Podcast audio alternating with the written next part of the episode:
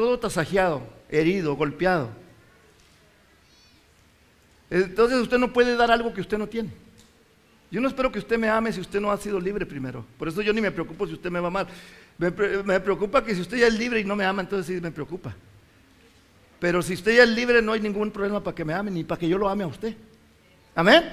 Pero si usted no ha sido libre, por eso muchas de las veces que hablaron mal de ti, bueno, pues ya sé lo que está hablando, no es la persona, sino que dentro de la persona está llena de, heridas. Entonces, hay, un dicho que dice, las personas respiran por, ¿por dónde? Por la herida. Entonces, lo que usted da es lo que usted trae. Una vez estábamos en Puerto Rico, dice, Puerto Rico y Santo Domingo están tan cerquitas que si a los de Santo Domingo les da catarro, nos lo pegan a nosotros, dice. Porque está una, una, fracción muy cerca. So, vamos a leer el Salmo 32 del 1 al 5 y entramos en el tema.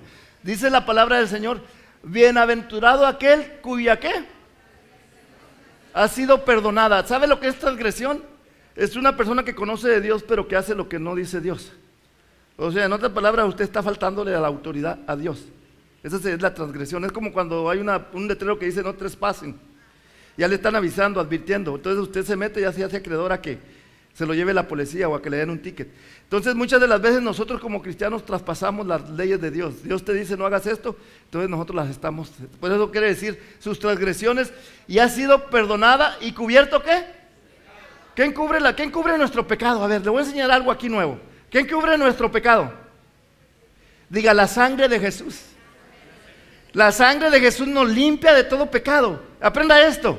La sangre de Jesús nos lleva al Padre, porque nos lava de pecado. Le voy a dar otra. El nombre de Jesús lo hace un victorioso a usted, porque le da la victoria sobre el diablo. Amén. Y la cruz, el sacrificio de Jesús, lo hace que usted derrote a la carne. Porque la carne hay que llevarla a la cruz. Entonces son tres cosas que usted tiene que hacer. Aplicar la sangre de Jesús, tener el nombre de Jesús y llevar su, carne a la cruz. Porque ¿qué dijo Pablo? Con Cristo estoy juntamente crucificado. Los que no llevan su carne a la cruz, cuídese de ellos porque traen machete y traen todo lo que traen ahí, le pueden cortar una oreja. Son gentes agresivas, gente que iracunda, gente que aunque está en la iglesia, todavía están viviendo en la carne. Y la carne se enoja. La carne todavía se expande. Amén. Entonces, eh, cubierto de pecado. Pero aquí está otro, hermano, que esto mucha gente no se da cuenta. Bienaventurado el hombre a que en Jehová no culpa de qué. La iniquidad se la heredaron sus padres. Todo el ambiente que usted vivió cuando creció es lo que usted trae. Y eso usted no se lo, no se lo va a quitar Dios, se lo tiene que quitar usted. Por eso Dios cuando le dijo a Abraham, Sal de tu tierra y de tu parentela. Porque Dios quería liberarlo de la idolatría. Sus padres eran de los más idólatras de aquel tiempo, dice la palabra de Dios. Entonces, cuando nosotros no cortamos ciertos nexos, estamos viviendo dentro de la iglesia todavía ciertos ritos que nuestros padres nos heredaron. ¿Verdad? Eh, por eso ahorita me gustó lo que dije de la hermana, la esposa de José de Blanca. Cuando ella vino y le dijo, ¿sabes qué? Amo más a Jesús que a ti. Yo dije, wow, qué valentía. Ella no sabe si su esposo la iba a dejar. Y el hermano no cree, pues no conocía de Dios, imagínense, de guerrero. No era cosa fácil. Pero, ¿qué hizo José que, creyera? La valentía de su esposa. La convicción de su esposa. Entonces, cuando nosotros no estamos convencidos y andamos ahí, que, tú mueves a nadie, nadie se convierte. Porque tú no estás tan convencido que verdaderamente tú estás sirviendo a un Dios que te salvó. Amén. Entonces, por eso le digo, con las actitudes nosotros dejamos saber quiénes somos. Solo la iniquidad viene por causa de lo que nuestros padres nos heredaron. ¿Cuántos saben de que ustedes ya en sus genes traen droga, traen alcohol? En sus genes. Traen enfermedades. Cuando usted va a un doctor, lo primero que el doctor le, da, le pregunta es la historial de tu padre, de tu madre, y dice, oh, oh, oh, tú también vas a tener diabetes. Sí, porque tu mamá, tu papá murieron de diabetes. Entonces todo eso usted ya lo trae heredado. Y usted, eso no se lo va a quitar Dios, se lo tiene que quitar usted. Se tiene que despojar. ¿Cómo? Reconociendo que usted viene de un trasfondo donde hubo tanta maldad, tanto pecado, pero que hoy Dios le ha dado el poder para que usted se desligue de todo eso. Entonces mucha gente camina dentro de la iglesia todavía lleno de iniquidad. Todavía trae, por eso no pueden dejar a los nexos, no se puede cortar el cordón umbilical, porque todavía obedece más a su familia que a Dios. Apenas le dice su hermano, que le dice, voy a tener un padre, oh, no voy a ir a la iglesia. tenemos la iniquidad todavía. Entonces aquí el, rey David está contento porque David fue uno de los hombres que más sufrieron por causa del pecado. Imagínense, uno de sus hijos violó a su propia hija de él. Si alguien supo de lo que era el pecado fue David. Sin embargo, aquí está dando está gozo y dice, bienaventurado aquel cuya transgresión ha sido perdonado y cubierto su pecado. Bienaventurado al hombre a quien Jehová no culpa su iniquidad. Pero usted tiene que dejar la atmósfera, hermanos. Yo una vez hablaba con un iraní. Y hasta cierto punto tienen razón, porque él me dijo, porque yo le decía de la forma y la manera donde está mi hijo trabajando. Y dijo, mira José, eh, si, tu, hijo nace en, Stanford, ¿cómo va a salir tu hijo? Pues estudioso, ahí está la universidad. Y si nace en el ISAI, digo, pues está lleno de drogas ahí. Si nosotros no hacemos un trabajo con ellos, a nuestros hijos no les espera otra cosa. Pero qué bueno que estas jovencitas se están dando cuenta. ¿Quieren ver cuál es su juventud? Vayan un día a la Overfield, a la hora del lonche, para que vean cómo que hacen los jóvenes a la hora del break. Vaya. Yo que si tuviera un hijo ahí, yo iba y lo chequeaba. Porque eh, eh, las escuelas les están dando toda la libertad para que vivan ellos. Yo a mi hijo chico, el grande, cuando tenía 11 años, le empecé a hablar de cómo tenía que... Dijo, papi, ya lo sé todo. ¿Y quién te lo enseñó en la escuela? Entonces, no, estamos viviendo un ambiente muy mal. Amén. Entonces, diga, tenemos que limpiarnos la atmósfera. Por eso nosotros tenemos que crear en nuestra, en nuestra familia una atmósfera y un ambiente donde nuestros hijos se sientan contentos, felices, donde vean que hay un papá y una mamá que los ama, que los aprecia, que les da lugar. Que les da, amén. Si usted no le da el, tiempo a sus hijos, no espere que sus hijos le den tiempo a usted en un futuro, porque sus hijos nomás quieren estar con usted después de los 12 años. A los 12 años sus hijos empiezan a decir, ah, no, too boring. Ah, no, yo no voy. Porque ya a los 12 años ellos ya no quieren estar con papá. Entonces tenemos que limpiar la atmósfera, diga, tenemos que limpiar la iniquidad. Mire, muchos de ustedes necesitan liberación. No todos, pero algunos. Déjeme decirle por qué. Porque yo la necesité. O sea, ¿cómo sé yo que necesito liberación? Cuando usted está haciendo cosas que usted le hace imposible dejar. Por ejemplo, si tiene una adicción. Y a usted se le hace duro dejar, vamos a decir, a la pornografía o, adicciones a ciertas cosas que no van con Dios. Entonces hay algo que, hay un espíritu que está conectado con usted que lo está llevando, porque hicieron pactos. Entonces, si a usted se le hace difícil dejar una cosa, hermano, ayúdeme. Eh, déjenos liberarle, ayudarle para cortar, derribar, quitar de esos pactos, quebrantar todo eso. Pero si usted lo siente, si usted se siente bien haciéndolo, no venga, porque usted no siente el deseo de que sea libre. Entonces mamá, mamá nos va a hacer perder nuestro tiempo. Amén. Cuando yo estaba metido en eso, yo lloraba y decía, ¿por qué hago esto? Si yo debo de hacerlo, yo soy un cristiano. Yo lloraba. Yo venía a mi pastor y le digo, pastor, mire, yo tengo, soy cristiano y todavía estoy haciendo esto. Yo no quiero hacerlo, me siento mal. Entonces él trataba conmigo, ven, necesitas liberación. Por eso le digo, si usted no está a gusto pecando y no quiere dejarlo, mejor no me haga perder mi tiempo. ¿Por qué? Porque esto se trata de que usted verdaderamente quiere dejar las cosas malas. Si no voy a estar como aquel que estaban liberando y fuera espíritu de adulterio. No, ese no. Entonces, ¿para qué veniste? ¿Ven? Su amado hermano, la iniquidad abarca con todo lo que tiene que ver con su mente carnal lo que la mente lo hace pensar a usted. Mire, ahorita entró una muchacha allí, joven, eh, ¿verdad? Y venía toda desnuda. Creo que traía hilo dental. Entonces los sugieres me dicen, ¿qué hacemos? ¿La corremos? No, déjenla que escuche la palabra. Acomódenla en un sitio donde ella tal vez no nos llame la atención y déjenla que escuche la palabra de Dios. Porque yo una vez leí en un libro en Hong Kong, se levantó una iglesia en medio de todos los, lugares donde hay prostitución y entraron 50 prostitutas. Y el pastor dijo, le dijeron, ¿qué hacemos las cosas? No, déjenlas. Hermano, las 50 prostitutas se convirtieron a Cristo. Y levantaron una iglesia grande. Denle un aplauso al Señor. Son muchas de las veces. Esa gente quiere salir de ahí. Nosotros, de ahí salimos nosotros. De allí nos sacó el Señor. Mira qué, maravilloso para mí, hermano. El borracho se convirtió, la cantinera se convirtió y el dueño de la cantina también se convirtió y los tres nos congregábamos aquí. Y borracho y cantinero, no, se cree. Uno uno cerró la cantina y otro cerró el dinero. Ya no gasté tanto. Entonces, amado hermano, sigamos en el 3. Entonces diga conmigo, Tengo que aprender que a ser libre de la iniquidad y perdonar, amén. Porque de día, mire, aquí viene, mucha gente está enferma por eso. Los, médicos la saben. El 70 o 80% le llaman enfermedades psicotomáticas. ¿Y sabe por qué están enfermos? Por falta de perdón. Porque dentro de las personas hay odio, hay resentimiento. Y lo van cargando. ¿Y sabe qué va destilando ese odio y ese resentimiento? Va destilando una, tenemos una bolsita en el hígado que se llama hiel. ¿Lo han visto? Y cada vez que usted hace un coraje, cada vez que usted no, no le pasa a la persona que pasa a su lado, esa hielecita se le va por la sangre. Y lo va contaminando. Entonces, si usted está enfermo, chequese, hermano. Hay, enfermedades que vienen por parte de los padres, son, son, son ¿cómo llaman estos? Ah, hereditarias. Pero hay enfermedades que las tenemos nosotros porque no hemos perdonado. Y le damos lugar a muchas enfermedades. No solamente viene el cáncer, el diabetes, la artritis. Miren lo que este hombre experimentó. Porque de día y de noche, ¿qué dice? Se agravó sobre mí tu mano y se volvió.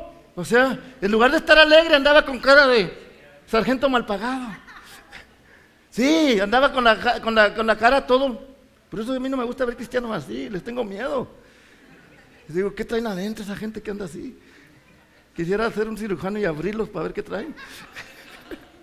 No, a mí me da temor cuando veo gente cristiana así. Pastor, así no se debe vestir. No, hay que ser gente que irradia alegría, que irradia gozo, que cuando la gente la ve, quiere estar contigo. Amén. Que nos reímos, sí, nos reímos porque estamos alegres. Porque de día y de noche se agravó sobre mí tu mano y se volvió mi verdor en qué? En sequedad de verano. En otras palabras, ya no hubo más flores hubo pura sequedad. Imagínense allá donde vive mi papá, se estaban muriendo las vacas de secos, porque no había llovido, ya llovió, gracias a Dios. Pero así es una persona cuando está enferma por dentro. Todo le parece mal. Si llueve, porque llueve. Si hay calor, porque hay calor. Si hace frío, porque hay frío. Pero no es por la persona, sino que por dentro está enferma.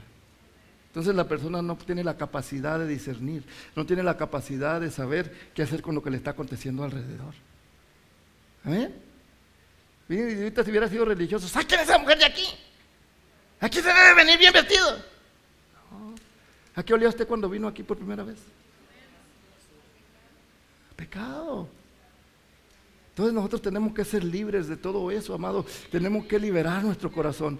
Todavía aquí está hablando mientras callé. Fue mi gemir de día y de noche. Y ahí dice, este, este salmo se asemeja al Salmo 51. Si usted lee el Salmo 51, David lloraba, gritaba, él decía, por favor, Señor, no quites de mí tu Santo Espíritu, lávame, límpiame para que sea yo blanco, lávame con hisopo, Señor, para que sea yo emblanquecido. Reconozco que yo fui formado en pecado desde el vientre de mi madre, pero no me quites. Amado hermano, hay muchas consecuencias que uno está pagando por causa del pecado. Y si nosotros no aprendemos a liberarnos, va, a haber problemas. Hay tres clases de perdón que, el que la gente da. Primero, el, perdón que damos es condicional. Y por eso, amado hermano, yo, aquí, yo, sé que si usted no le habla a su hermano y tuvieron algo que hacer y le saca la vuelta, usted no ha perdonado.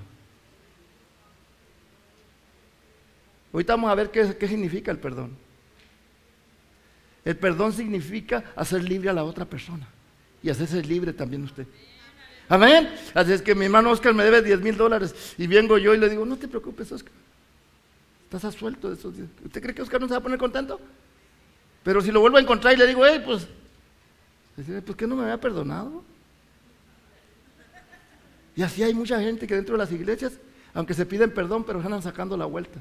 Y digo, ¿verdaderamente se habrán perdonado esa gente? ¿Y sabe que, cómo es la evidencia que yo encuentro? Cuando se enferman. Porque no era mentira que habían perdonado, siguen enfermos. Su misma cosa que traen adentro les sigue, les sigue dando enfermedad. Amén. So, tenemos que verdaderamente. Eh, venga, hermano Ernesto. Esto lo aprendí el otro día. ¿Cómo sé yo que yo he perdonado a mi hermano Ernesto? Súbese ya. ¿Trae guantes? Porque nos, sí. Mire, hay un camino donde nos vamos a encontrar yo y él. Nos vamos a encontrar yo y el hermano. Para yo poder pasar allá, Necesito quitar al hermano Ernesto.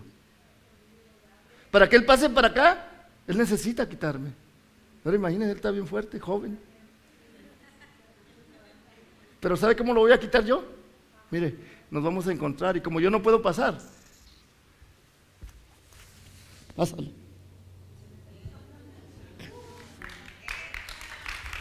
Eso se trata. Que otros vivan por causa de nosotros, porque eso fue lo que hizo Cristo. Cristo murió en la cruz para que tú tengas vida. Pero hoy nosotros, uh, no, le perdonamos, pero que ni se me acerque. Uy, poquito que le hagas te va a tirar con todo. Porque no ha habido perdón verdadero. Todavía estamos llenos de odio, de resentimiento. Solamente aparentamos. David quiso aparentar. David quiso aparentar. Pero la Biblia dice que a Dios nadie, de Dios nadie se esconde. Amén. Dice que vamos a ir a segunda de Samuel, capítulo 12. Cuando, ¿cuántos, ¿Cuántos saben el pecado que cometió Samuel? David. Dice que miró a la, a la esposa de su soldado y la codició y se metió con ella. Y él quiso cubrir el pecado. ¿Cómo lo quiso cubrir? Mandando traer a su esposo Urias y emborracharlo, ve, duérmete con tu esposa. Pero Urias, en medio de guerra, cuando se levantó, estaba en su casa allí, dijo, ¿que no fuiste a dormir con tu esposa? Líbreme Jehová, que yo estando de guerra, estando nosotros de guerra, te deje a ti solo, yo te voy a cuidar. Entonces eh, eh, David le da una carta, ten llévasela al general que está enfrente. ¿Y sabe qué decía esa carta? Ponme a, ponme a Urias enfrente para que lo maten. No, para que, para que lo maten, imagínense. Dijo, ya cubrí. No, amado, Dios, tú no te escapas de Dios. Porque Dios está mirando tu alma, Dios está mirando tu estado, Dios está mirando cómo está tu condición. con de Dios nadie se burla. Mira, aquí viene el profeta, dice, Jehová envió a Natán, David, viniendo a él y le dijo, había dos hombres en una ciudad, el uno, rico y el otro pobre. O sea, en otras palabras, le está diciendo, uno tenía muchas mujeres y el otro nomás tenía una. El rico tenía numerosas ovejas y vacas. Pero el pobre no tenía más que una, sola corderita que él había comprado y criado y que había crecido con él y con sus hijos juntamente comiendo de su bocado y, habiendo, y bebiendo de su vaso y durmiendo en su, en, su seno. Y la tenía como a una hija. Y vino uno en el camino, un hombre rico, y este no quiso tomar de sus ovejas, de sus vacas para guisar para el, para el, el caminante que había venido a él, sino que tomó la oveja de aquel hombre pobre y la preparó para que, ¿para qué? Para que aquel que había venido a él. Entonces se encendió el furor de David y se enojó David.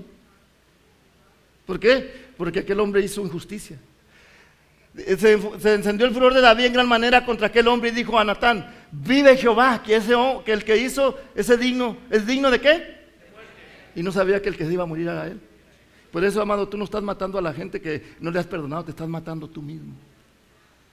Dígale a que está a su lado, mira, si no perdonas te vas a morir. Y no porque otro, sino por causa de que tú no has perdonado.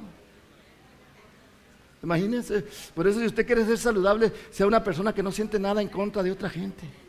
Sino cuando usted lo ve, aunque quisiera, como dice un hermano, quisiera bautizarlo con, con aceite hirviendo, pero no lo haga. Mejor diga, qué bendición que está mi hermano aquí, qué bendición que me encuentro con mi hermano. Yo me encuentro con hermanos que nos han dividido la iglesia y yo los abrazo como si no nos hubieran hecho nada. ¿Por qué? Porque de esa manera no me da lugar a que yo sienta algo en contra de esas personas. Y de esa manera me da lugar de que un día ellos van a volver, como algunos han vuelto. ¿Por qué? Porque los, saludamos, no sentimos nada en contra de ellos. Entonces debe de pagar la cordera por cuatro tantos porque hizo tal cosa y no tuvo qué. Misericordia. La palabra misericordia es bien importante, hermanos.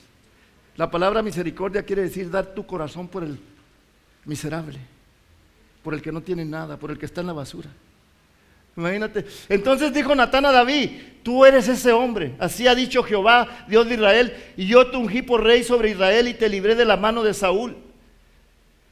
Y te di la casa del Señor, de, tu Señor y las mujeres de tu Señor en tu seno. Además di las casas de Israel y de Judá. Y si esto fuera poco, te habría añadido más. Pero mire lo que le viene.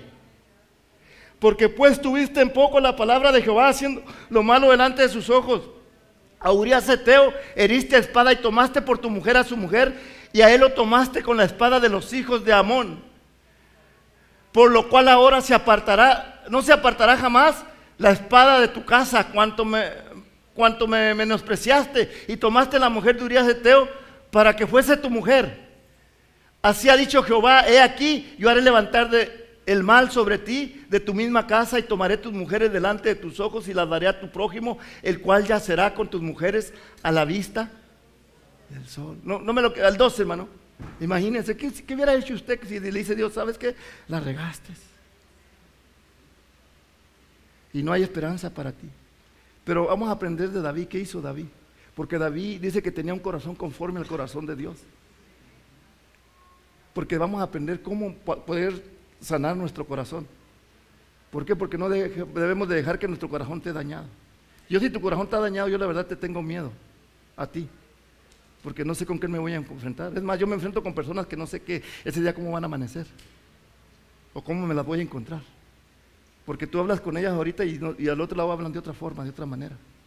Entonces uno camina como pastor con tientas. Por la razón de que sabe que esa persona está herida. Y hoy te hablan bien y mañana no sabes. A veces, como dicen por ahí, a veces te dan lana y a veces te dan patadas, las ovejas. Pero nosotros estamos preparados para todo eso. Entonces nosotros lo único que sabemos es cómo está la condición de la persona, aguantarla, soportarla y poder que Dios nos dé sabiduría para poder ayudarla. Y ese debe de ser usted también. Dígale, así debo de ser yo también. Sí, no ser como Pedro que sacó la espada y cortó orejas, ¿se acuerdan? Porque tú hiciste en secreto, mas yo lo haré esto delante de todo Israel. Creías que no me daba cuenta, dice. Así que hoy para que quitas delante de la gente, delante de la iglesia, vas a saber que no es realidad lo que estás viviendo. Como dicen por ahí, tarde o temprano se le cae una pluma al que es gallina. Porque todavía por dentro de nosotros no somos libres. Y tarde o temprano lo que somos se nos da a conocer. Yo me encuentro con personas que me dicen, oye hermano, este hermano va a la iglesia suya, sí. Mm, ni parece, dice. Una vez yo estaba ayudando a un pastor a moverse, le estaba prestando una oficina y delante de él venía un americano diciéndole, y, ¿sabe qué le venía gritando? Si este hombre se salva, se va a salvar todo el mundo. Y si este hombre se salva, se va a salvar toda la gente. Y dije, ¿sabes qué? Mira, yo no lo conozco, lo que estoy haciendo es prestarle mi oficina para que meta unas cosas ahí. ¿Sabes dónde está ese hombre ahorita? Está en una cárcel porque agarró con un machete a su esposa. Así que no podemos aparentar delante de Dios. Dígale que está a su lado, no podemos aparentar. Porque esto se manifiesta en la carne. Esto se manifiesta en lo que nosotros somos. Yo tengo un amigo que es este cristiano, es como es italiano, corremos juntos. Y estábamos hablando ayer y me dijo, oh José, ¿a ti te gusta ir mucho para Capitola? Le digo, sí, con mi esposa. ¿Quieres que te dé la llave de, la casa de mi mamá para que llegues ahí? Dice, está pegadita a las playas, me dice. Dije, déjeme. No, no se cree. Le dije, no sé, le dije, espérame, déjame hablar con mi esposa. Y si un día, dice, mi mamá vive allí, pero ella no se la pasa allí. Dijo, ella anda viajando. si quieres las llaves, dime. Para que una persona que nomás conozca y corriendo me diga eso. O sea, cuando las personas te saben, hermano, es como un perro. Un perro sabe cuando tú le tienes miedo. Él te huele. Las personas también nos huelen a nosotros. Ellos saben cuando nosotros somos sinceros cuando verdaderamente estamos actuando. Amén. A mí me gusta la gente sincera, hermanos. Que aunque me digan cosas malas, pero que me las digan. Para que de esa manera conocer y saber qué somos. Amén. Sí, no esconder nada, porque si guardamos cosas, te, enfermas. Te vas a la cama ni te puedes ni dormir. No, no, no. Diga conmigo, hay que ser sinceros. ¿Qué quiere decir la palabra sincero? Sin ni un número. Sincero. Nada. Amén. No sé si quiera decir eso, pero... Entonces, porque tú lo hiciste en secreto. Entonces, amado hermano, mucho de lo que nosotros estamos pasando no es porque Dios quiere ni el diablo quiere, es porque nosotros estamos viviendo consecuencias de lo que hicimos en el pasado.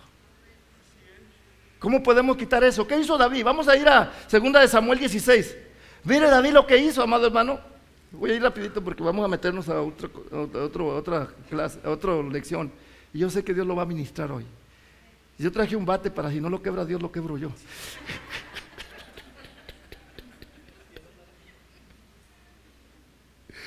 Cuando David pasó por un poco más allá de la cumbre del monte, es aquí. Vámonos irnos hasta el 6 para pasar. Pero aquí está un siervo de Siba. ¿Se acuerdan de, de, Viene Siba, le trae mucha bendición. Pero Mefobiset se conformó con la bendición y no vino a recibir a David. Y David le dice, ¿dónde está tu Señor? Al que le, debemos dar la bendición. Oh, no vino. Dile que aquello que le va a, a recibir él no es de él, es tuyo. Pero vamos al 6. Y ah, vamos desde el 5 para que entendamos. Mire lo que hace David. David se da cuenta que lo que Dios dijo es verdad.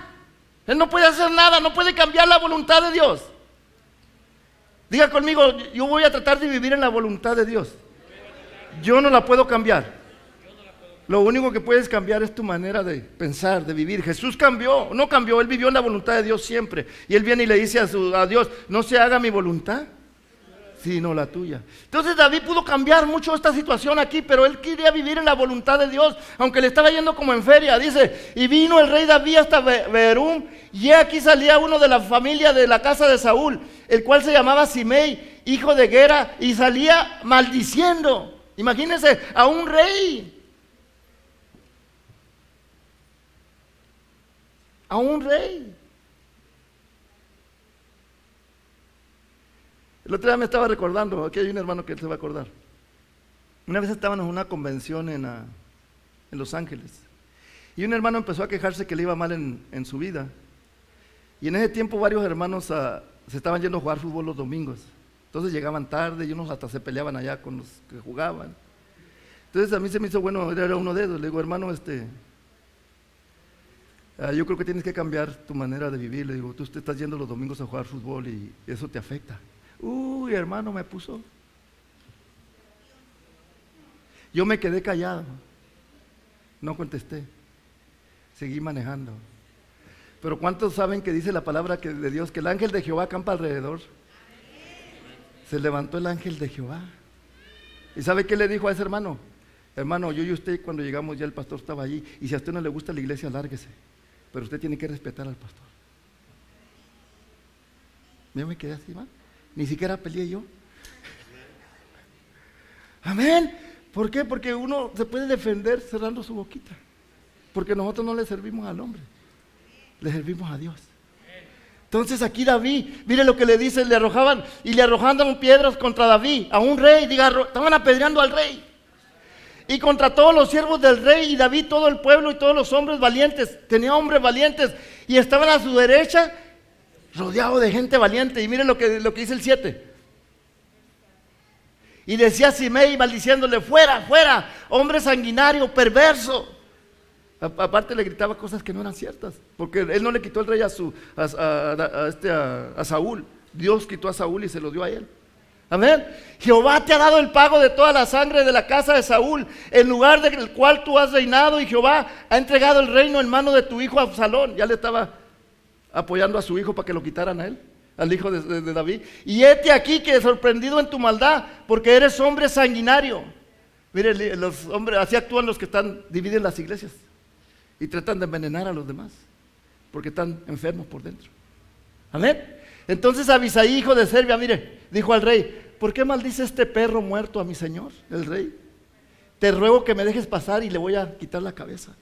Déjame, yo, me encargo de él. Pero me encanta lo que respondió David, y así es como usted debe responder y yo debo responder. Mire lo que dice David. Y le respondió David, ¿qué tengo yo con vosotros, hijos de Serbia? Si él así maldice es porque Dios le ha dicho que maldiga a David. ¿Quién pues le dirá por qué lo haces así? Amado, lo que te está pasando solamente debe decir, lo que estoy pasando es por alguna razón. Y yo sé que si no reniego, yo sé que si no hago cosas indebidas, Dios es tan poderoso que me va a liberar de todo esto. Yo lo que tengo que hacer es solamente confiar en un Dios que no me va a dejar, no me va a desamparar. David sabía lo que le iba a venir. Y David sabía lo que le iba a, lo que iba, ah, lo, que le iba a pasar. lo que tú estás pasando tal vez no es porque Dios quiera, es porque tú no te has decidido apartarte de las cosas que Dios quiere que tú te apartes. Y mientras tú no te apartes, Dios no puede hacer mucho por ti, porque tú le, estás dando la espalda a Dios. de, de, ti depende hasta dónde tú quieres que Dios te bendiga. Por eso yo cuando me va a ir mal, yo ya sé. Yo ya sé cuando me va a ir mal. ¿Y por qué sé? Porque si no hago las cosas bien de Dios, ya sé que no me va a ir bien. Entonces yo me procuro, amado hermano, en la noche ahí agarrado de la mano de mi esposa, nos ponemos a orar, en la mañana me levanto, me pongo a orar. Y si por alguna razón le fallo a Dios, tengo que arrepentirme y pedirle perdón. No somos perfectos. Ahora imagínense que le falle embarazando a una mujer. ¿Ir a haber consecuencias o no? Tengo que pagar chayo support, tal vez mi esposa me deje. No, tal vez me va a dejar. Sí. Entonces, ¿qué esperamos nosotros? ¿Que Dios haga, todavía nos bendiga? Diga, no, yo ya sé lo que va a pasar. Con mi vida. Si yo hago cosas buenas, Dios me va a bendecir. Por eso cuando usted, cuando usted está haciendo las cosas bien, aunque sus hijos anden en lo que anden, usted no se preocupe. Poderoso es Dios para sacarlos de donde ellos están. Amén. Pero nosotros estamos haciendo las cosas de Dios. Dale un aplauso al Señor. Dios es grande, amado. Dios es grande. Entonces, amado hermano, yo hoy te voy a hablar un poquito. ¿Cómo puedo recibir yo el perdón de Dios? ¿Cuántos quieren recibir el perdón de Dios? El perdón de Dios se recibe creyendo que Dios es tu papá. Ahora, yo sé que a muchos les cuesta. Porque ustedes tuvieron una mala relación con su papá. Ustedes no pueden llevarse bien con su papá. Por la razón que no vivieron con él o los maltrató. Entonces cuando vienen a la iglesia, eso les cuesta que ustedes tengan una buena, relación con Dios, con el Padre. Porque si no tienen una buena relación con su papá de la tierra, ¿cómo la van a tener con el que no conocen? ¿Estamos de acuerdo? Dale un aplauso al Señor.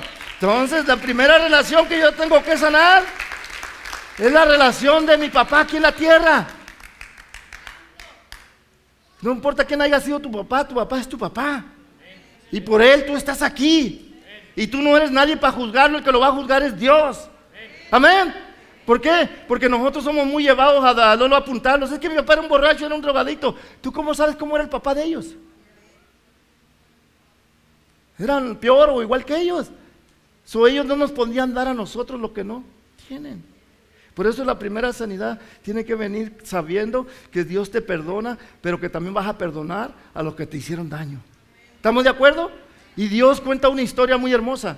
Vamos a ir a Lucas 15. Imagínense un hombre, amado hermano, que desafió a su papá, un joven, que desafió a su papá, le faltó al respeto, lo, lo deshonró. Y vamos a ver cómo él pudo recibir el perdón de Dios. ¿Cuántos de aquí están dispuestos a recibir el perdón de Dios hoy? Bueno, hay como siete. Uno, dos. Yo si fuera usted, yo levantaba las manos. ¿Sabe por qué? Porque si usted no es sanado, usted no va a llegar muy lejos. Es más, no espere que sus hijos sean sanados tampoco. Porque lo que usted vive, eso es lo que le da a sus hijos. Usted sabe que hay muchos hijos más buenas, muchas familias más buena gente que nosotros que no son cristianos ni conocen a Dios. De eso no se trata, de buena gente. La Biblia dice que Jesús se enojó porque le dijeron que él era buena gente. Le dijeron, tú eres bueno. Y él se enojó. Él dijo, ¿por qué me llamas bueno a mí? Bueno solamente hay uno, es el Padre. Así que muchos se equivocan, piensan porque son buenas gentes. No, hermano. De eso no te, eso no te va a premiar ni te va a bendecir a tus hijos. Hay mucha gente mejor que yo en el mundo que ni conoce de Dios y son mejores que yo. Pero de esos no, son bendecidos por Dios. Porque Dios no quiere buena gente, Dios quiere gente arrepentida. Gente que está dispuesta a seguir la voluntad de Dios. Así que, mire, eh, eh, le digo ayer a una de mis nietas, le digo, hey, you like my new look? Dice, Grampa, tú siempre te miras guapo. Pero si hubiera sido una niña amargada o algo, mmm, pareces un homeless. Porque así eso es lo que uno les da a ellos. Entonces no esperes que tus hijos te, vean con buenas cosas cuando tú no los estás creando bien. Como dice un libro, crea cuervos y qué. Pero nosotros estamos creando águilas. Amén, diga, nosotros estamos creando águilas que van a volar alto. Amén. Así que eso es lo que Dios quiere hacer hoy, sanar tu corazón para que de tu corazón emane vida para los que te están sirviendo, para los que van alrededor de ti. Dice la palabra en, Lucas 15, 1, 9, dice que había un, padre, rapidito, man. Sí, yo conozco mucho cristiano amargado, digo, ¿de verdad están cristianos ellos? La amargura no debe estar en un cristiano. Dice, sí, pero usted no sabe lo que estoy pasando. Bueno, pues tal vez no sé, pero la Biblia dice que aunque estés en luchas, en pruebas, levantes tus manos. Primera de Pedro 1, que Dios te, que te encuentre adorándole. ¿Se acuerdan de los discípulos que estaban en la cárcel? Dice que estaban en lo peor. Les tenían los pies en el cepo, ellos era para que estuvieran quejándose. ¿Dónde está Dios? Sin embargo, dice la palabra que ellos empezaron a entonar cantos de adoración, de júbilo a su Dios. Cuando ellos hicieron eso, entronó la cárcel. Las cárceles se abrieron y viene un ángel de Dios y dice, come here. Le hablaba en inglés a Pedro. Stand up, come here. You are free. What? You are free. Tú eres libre. Amén. Pero por causa de cómo ellos se portaron. Así que, voltea a ver la cara que tiene allí. ¿Cómo está tu cara? Quiero ver. Porque tu cara denota lo que tú eres, dígale. Amén. Entonces este padre dice, Uh, es el 11, el, verso 11. Estas tres, estas tres parábolas de, una cosa perdida. Fue la oveja, la moneda y el hijo. Los tres tienen una característica que al final el padre se goza. Porque encontró las tres. Cada una se pierde diferente. Pero este que está aquí se perdió por su propia voluntad. Si quiero perderme, yo me puedo perder. Yo, yo, yo, no, yo, no, yo no quiero ejercer autoridad sobre mis hijos, ni, ni, ni sobre usted. Yo no quiero ejercer autoridad. Yo quiero que usted enseñarlo. Que usted puede vivir bien si usted quiere. Si no quiere, tampoco lo voy a forzar. Porque ya no depende de mí, depende si usted quiere. Amén. Entonces yo puedo ayudarlo, yo puedo expresarle. Entonces uno camina. Yo no miro en la Biblia que Jesús forzó a nadie. A nadie. Él daba su mensaje. Y el que quiera seguirme, sígame. ¿Y saben qué? Si no dejan a su padre y a su madre, no me pueden seguir. Entonces, esto se trata, amado, de un deseo en el corazón. Por eso yo, aunque te estoy predicando ahorita, lo puedes tener, pero si no lo crees, no lo vas a tener. Y van a crecer tu familia amargada, tu familia resentida. Y no esperes cosas buenas cuando ellos, el día que se casen ellos, ni saben ni lo que le va a tocar. Amén. Porque cuando los hijos, los padres también, aunque la persona que se van a casar, saben que de esa persona puede salir algo bueno. ¿Por qué? Porque los vamos a bendecir. este hijo también tenía, tenía dos hijos. ¿Y qué dice el en 12? El verso 12. Dijo el menor de ellos, dame la, la, parte de mi herencia, dame lo que me pertenece. Primeramente este, este hijo le faltó el respeto a su papá porque era el menor. Y en la, en la, vida judía el menor no tenía derecho a nada. Porque ellos vivían una etapa que se llamaba la época de los patriarcas. Siempre gobernaba el más grande. Y le dejaban al más grande. Ahora los, en la época de los, patriarcas, el hijo y menor se tenía que hacer responsable del padre. Por eso cuando Jacobo, eh, su hijo, lo, lo, matan, él se puso triste. Fíjese, el que lo iba a cuidar a él, ¿Cómo se llamaba el hijo? Este, José. Entonces el hijo se hacía responsable del padre. Le faltó la honra. Prácticamente el padre se quedaba sin alguien que viera por él. ¿Cuántos hijos hay así? Que no les interesan sus padres. No, nosotros tenemos, yo llamé a mi hermana para pedirle eh, cómo está mi papá. Dime cómo está mi papá. Uno tiene que estar mirando en qué puede ayudar a sus padres, sin ponerlos, poner, sin ponerlos en las prioridades que Dios puso. Porque una vez que uno se casa, ya papá no es primero ni mamá. Dice la Biblia que por lo tanto dejará al hombre a su padre y a su madre y se a su mujer. Así que papá y mamá quedan, no los estamos echando a un lado, sino que ahora yo con mi esposa los vamos a honrar juntos. Vamos a ir juntos con ellos. Pero primero tengo que honrar a Dios y a mi esposa, y después yo y mi esposa, y después mis hijos, podemos honrar a nuestros padres. So, este hijo deshonró a su padre, le faltó al respeto, pidiéndole todo lo que, todo lo que no merecía. Diga conmigo, él no merecía nada, porque el padre no tenía que darle nada a él. Y una vez que ya, que ya tomó lo que tenía, ¿qué hace? Se sintió seguro. Mire, muchos de ustedes, amado hermano, se sienten seguros y por eso no claman a Dios. Pero déjame decirle que la, vida, la Biblia dice que la vida del hombre es como la hierba del campo que hoy está verde, mañana se seca y después es arrejada al fondo. Ahora, me, ahora entiendo a un señor que yo con mis hermanos estaba ya bien mayor y, a veces nos reíamos nosotros de él, no conocíamos de Dios, no sabíamos nada y él decía, así como me ves, te así como te, veo me vi y así como me ves te vas a ver. Dijo, wow, ya le está cumpliendo al Señor. Entonces, amado hermano, tarde o temprano tú te vas a encontrar en circunstancias que vas a decir, ¿por qué me pasa esto? Porque no queremos atender a lo que la palabra de Dios dice. Queremos hacer lo que nosotros queremos porque sentimos seguridad. Ah, yo estoy joven, ahorita no me duele nada. ¿Qué? Ven a los 15 años, ya si tienes 60, a ver qué te duele. Porque tarde o temprano todo se va acabando. Amén. Sobre este hombre, amado hermano, deshonró a su papá. Y tomándolo todo, se fue a vivirlo de una manera que no era correcta. Esto representa cuando nosotros queremos hacer las cosas por nuestras propias fuerzas, por nuestras propias maneras. Por eso usted tiene que aprender en la Biblia, hermano. La, vida, la Biblia no es una religión. La vida cristiana es una manera, es un estilo de vivir. Que la Biblia me dice cómo me tengo que comportar con mi papá, cómo me tengo que comportar con mi mamá, cómo me tengo que comportar con mis hijos, de qué forma yo la tengo que hacer. Tengo que aprenderlo dentro de la iglesia, que hay gente que me tiene que enseñar a mí. A mí me enseñaron a hablar, a mí me enseñaron a vestir. Entonces, amado hermano, me, han corregido aún en la Biblia, yo no lo sé todo. Si usted sabe que lo, que lo, que si usted cree que lo sabe todo, qué perdido está. Usted no lo sabe todo. Usted necesita aprender. Amén. Sí, porque el que sepa que el, que piensa que lo sabe todo, da lástima. Pues ni quiero que me enseñe a mí porque ya lo sabe todo. No. Todos estamos para aprender. Amén. Así que diga conmigo, yo estoy para aprender. Yo no lo sé todo. Porque si no me pasa lo que este hijo tuvo una... ¿Y qué pasa con este hijo? Se fue. Y lo perdió todo. Tuvo una actitud degradante.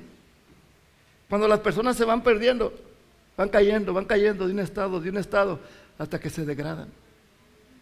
Y al rato ya no los calienta ni el sol, como luego dicen.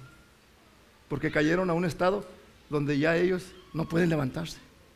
Cuesta mucho levantarse. Yo recuerdo a un muchacho que venía, se, congregaba con nosotros. Y ese muchacho cayó en los vicios otra vez. Y recuerdo que tuvo un accidente y le cortaron, se cortó el pie desde aquí. Gracias a Dios, ahorita alaba a Dios, está en una iglesia. Pero él se degradó, cayó hasta lo más bajo, hasta que le pasó el accidente. Y una vez me y él tenía sus ojitos un poquito enfermos, tenía que usar lentes. Y me contó que una vez lo paró la policía y le dijeron, tú vienes borracho, ¿verdad? No, dijo, yo no tomo, yo estoy yendo a una iglesia. Dijo, a ver, mira la punta. Dijo, mira mis ojos, ¿cómo están? Entonces camina en línea recta, mira mi pie. Entonces vete para la casa. a veces tiene que quedar uno en una desgracia, hermanos, para poder buscar a Dios. Ya cuando ves que ya no hay otra salida, entonces sí, pero ya venimos con muchos daños como David. Pero aún así, amado hermano, la misericordia de Dios es tan grande que Él te acepta tal y como tú estás viniendo. Amén. Así que diga conmigo, hoy es día de recibir el, perdón del Padre. Él se fue denegrando tanto que cayó hasta el fango, el lodo, amados hermanos.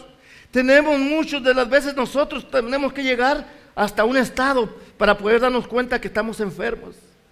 Mire, yo la última vez que yo fui al hospital, fue porque me estaba ahogando, tenía y no podía respirar. Y ahí conocí yo en ese tiempo a Reina.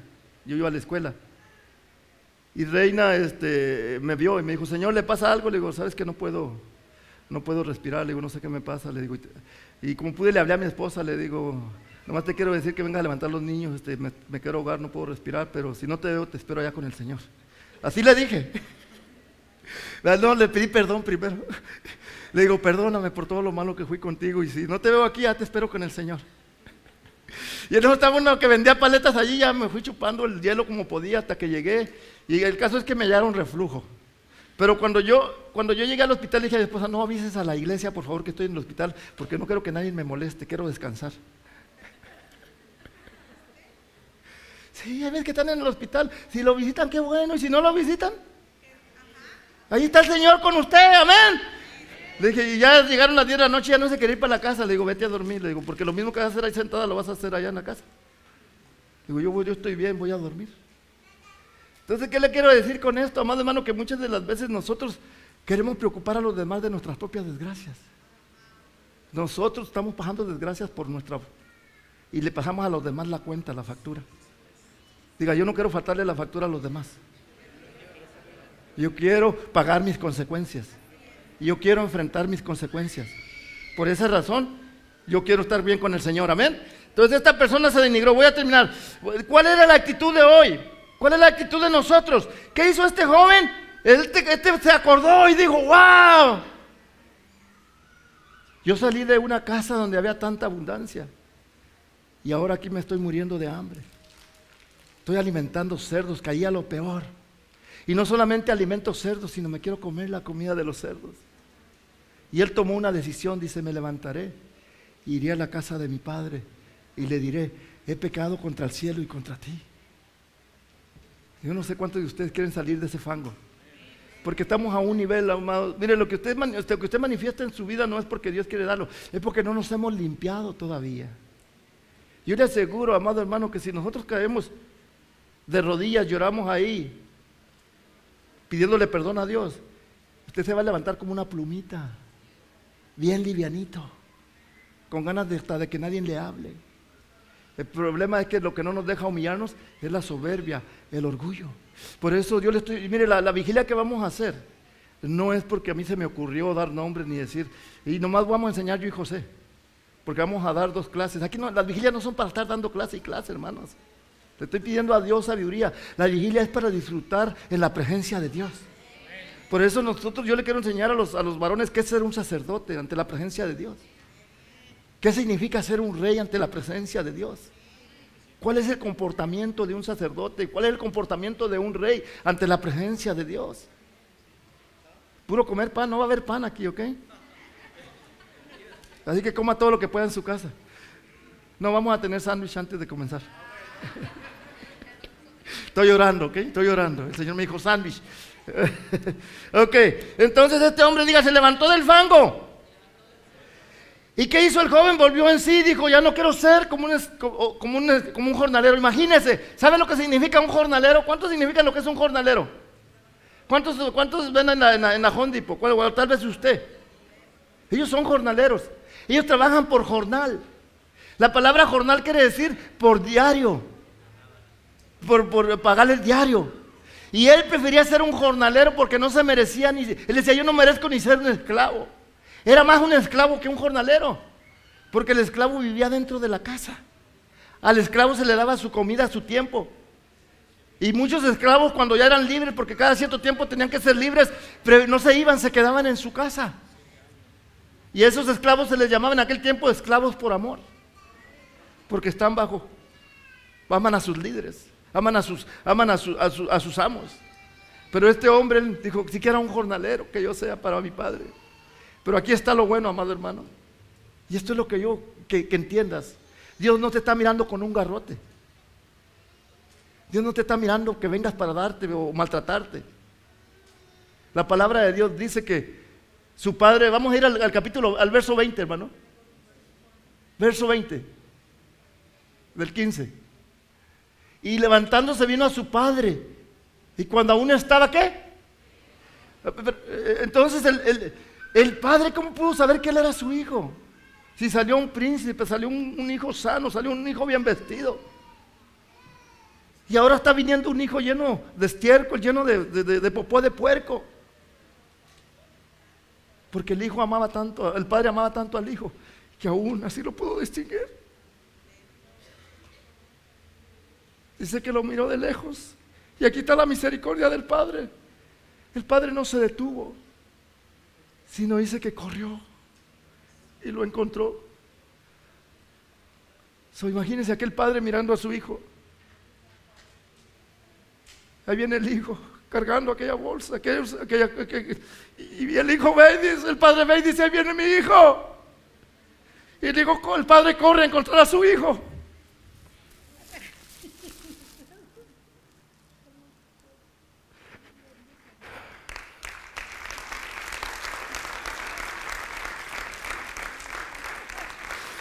Esto es lo que Dios está haciendo contigo hoy, pero ya no depende de Dios, depende de ti, porque así vinimos todos dañados. Y no solamente lo encontró, sino le, gritó a sus, a sus siervos, vengan, vengan, que mi hijo estaba muerto, mi hijo estaba perdido. Y hoy está vivo. Hoy está vivo. Te quiero enseñar la misericordia de Dios, hermano. Porque la misericordia de Dios es grande. Dios no quiere que vivas como un mendigo. Dios no quiere que vivas como un esclavo. Por eso yo digo, cristianos amargados, ¿qué pasó? Dios nos da de lo mejor. La misericordia de Dios, sus brazos están abiertos diciendo, hijo, ¿dónde estás? Aquí estoy. Te estoy esperando, ven aquí. ¿Cuántos de ustedes, sus hijos, se les salen y ustedes están mirando a ver si volvió? Están mirando a ver si está en casa. Así estaba el Padre. Entiende la misericordia de Dios. Dios no te está culpando de nada. Pero Dios quiere que tú vuelvas al lugar de bendición, a donde Dios te quiere regresar todo. Que seas un padre, que seas un buen esposo, que tengas buenos hijos, que seas un ejemplo. Pero no lo vas a hacer si antes tú no aceptas la misericordia del Padre. Porque el Padre está para guardarte, para cuidarte, para protegerte. Y más que todo, está para restaurarte. Dios no solamente encontró a su Hijo, sino le devolvió todo lo que Él tenía para Él. Él ya no se merecía, pero el Padre le dio de lo que Él tenía, de su parte, porque Él ya le había dado la parte al otro hijo. Y Él dijo, no importa hijo, lo que está en mi casa te pertenece a ti. Y dijo, traigan lo mejor, porque quiero vestir a mi hijo. Ponte de pie. Y vienen los siervos y empiezan a vestirlo. Hoy Dios quiere hacer lo mismo contigo. Hoy Dios quiere hacer, no sé si hasta dónde tú estás dispuesto que Dios ponga una nueva vestidura en ti. Empieces a mirarte como un hijo de Dios. Empieces a caminar como un hijo de Dios. Empieces a que la gente que está alrededor tuya te vea como un hijo de Dios. Mira, amado hermano, te voy a dar una noticia. Hay mucha gente que la mente la tiene dormida. ¿Sí saben lo que es dormido? No es muerto, está dormido. Y el dormido y el muerto no hay mucha diferencia. El dormido es que se puede despertar, pero el muerto ya no. El dormido no siente. ¿Y sabes qué? Si tú no sientes la carga de tus hijos es porque tu mente está está bloqueada, está dormida. Solamente rebota lo que, lo que te está dando. Pero si tienes la carga de tus hijos, tú le vas a decir, papá, yo acepto tu misericordia, no lo hago por mí, solamente lo hago porque detrás de mí viene mi familia, vienen mis hijos.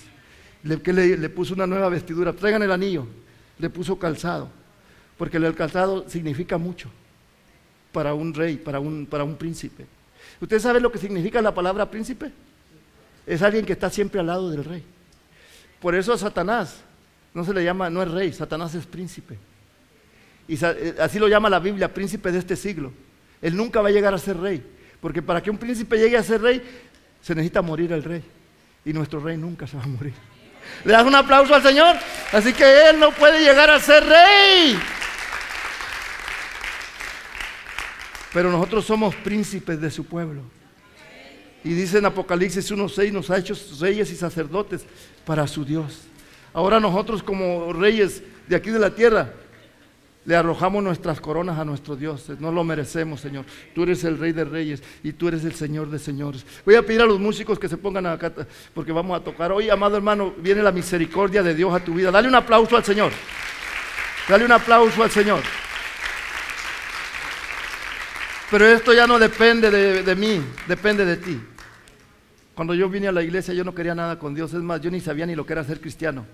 Yo vine nomás porque me había, dado mi palabra que iba a venir. Pero yo venía crudo, desvelado, yo dije, bueno, me acuesto a dormir, ahí van puros viejitos. Pero cuando el pastor salió, joven, 21 años tenía mi pastor, y empezó a decir, ¿cómo es posible que hoy en estos días haya gente tanto llena de odio, de resentimiento, que se están matando unos con otros? Eso no es posible, Dios está aquí, quiere ganar tu corazón. Yo dije, ¿y a él quién le dijo que yo estoy así? ¿A él quién le dijo que yo estoy así? Porque esa es mi vida. Mira, y cuando acabó de predicar no hubo que le diga. A mí no me dijo nadie ni ve, entrégate a Dios. Yo vine y le dije al pastor, le, lo miré a los ojos y le dije, dame lo que estás predicando. Yo lo necesito. Porque no pensaba en mí, yo pensaba en mis hijos. Y yo no quería que mis hijos fueran como yo. Y si usted no cambia, sus hijos van a ser igualitos que usted. Porque ellos no tienen esperanza de cambiar. So ahí hay una esperanza. Dios te quiere cambiar. ¿Cuántos aceptan la misericordia de Dios? Póngase de pie. Y mientras está este canto, si usted quiere aceptar la misericordia de Dios, quiero que venga aquí a frente. Quiero que mis hermanos líderes vengan aquí a frente. Porque si no cambias, amado hermano, no hay esperanza. Y además la enfermedad te va a echar. Como David dijo, mientras me callé, se envejecieron mis huesos. Fue mi gemir de día y de noche. Pero cuando confesé, dice, mis pecados a mi Dios, se volvió mi sequedad en verdad. Cambió mi actitud, cambió mi manera de ver las cosas porque ya no las miré como yo, e, como yo era, sino las miré a través de la palabra de Dios. Levanta tus manos, empieza a cantar. Me envuelves hoy. Sí, Señor. Con una canción. Melodía de tu amor. Si Dios lo ha tocado, pase aquí. Pase aquí hoy. Y dígale al Señor. Quiero ser libre. Quiero ser libre. En mi adversidad Quiero ser libre hoy. hasta que huya el Señor. temor. Señor. Ya no soy un esclavo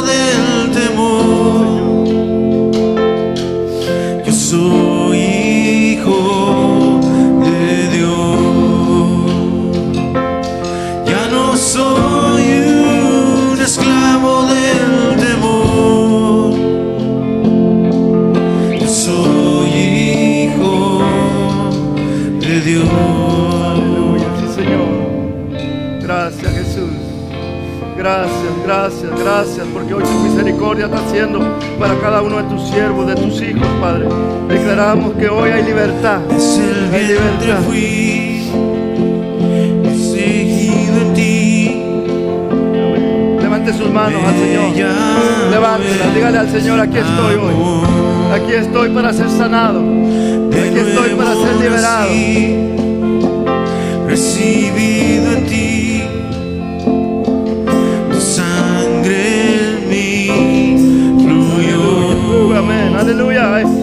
misericordia, hay misericordia, hay misericordia, hay misericordia. del temor. Reciban la misericordia de Dios, reciban la misericordia de Dios. Dios los ama, Dios los ama, Dios está con de ustedes. Dios. Enfárrense porque cosas grandes vienen, dice el Ya no soy un esclavo del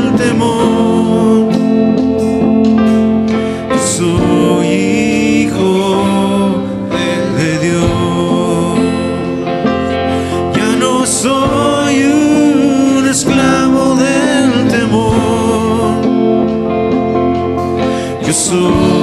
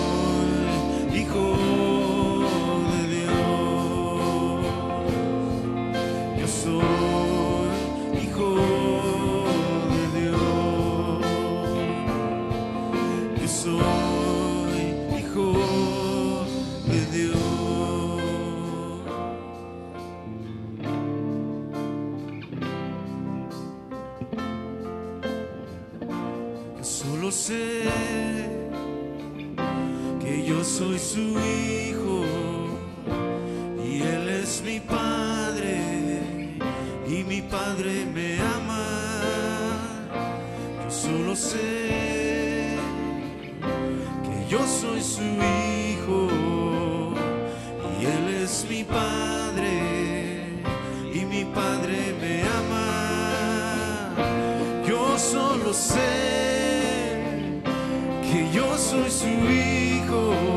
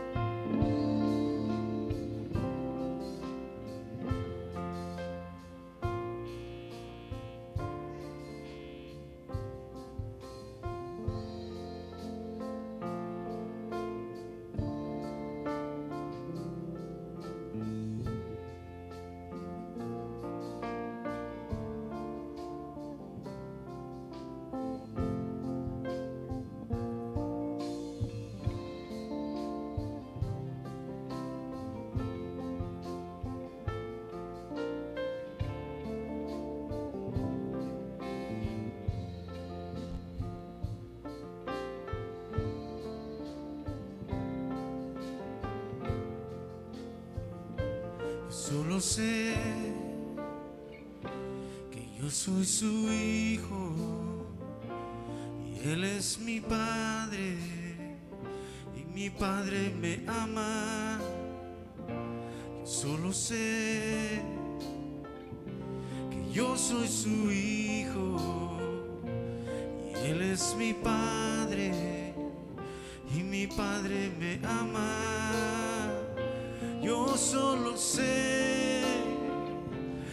yo soy su hijo y él es mi padre